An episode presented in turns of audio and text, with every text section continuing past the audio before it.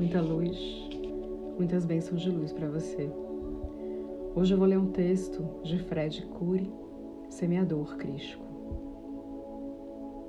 Estás agora diante de um impactante ineditismo, mas também de uma grandiosa oportunidade, embora ainda não perceptível. Podeis pegar agora uma direção contrária ao externo de vós, do que vos causa ansiedade, inquietude, aflição, dor, medo. Tomei a direção que vos conduz a vós mesmos. Estais em plena oportunidade de conhecer-vos finalmente. E podereis ficar maravilhados com tal descoberta. É pelo caminho do silêncio, indo em meio ao vosso coração, onde vos confinareis, para que sejais libertos em vossa própria verdade. Destinai-vos à infância, de onde obtereis a pureza, e nesta já terei vos desfeito de todas as bagagens do mundo externo, estas que vos pesam tanto. Ao atravessartes a porta estreita de vossas purezas, encontrar-se-ão com a fonte materna, a santa mãe de vossas existências.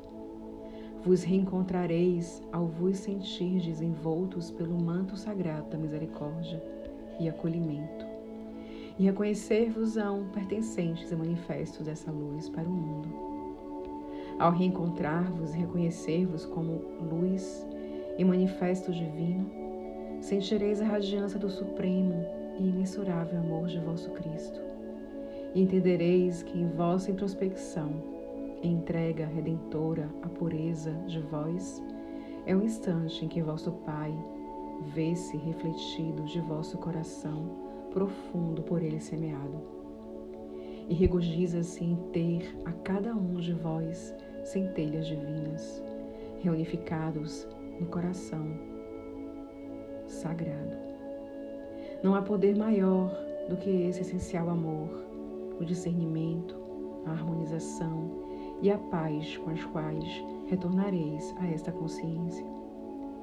A fará convertida em luz para o mundo, para este processo transformador, e assim vos confinereis, por fim, essências renascidas de vossos corações.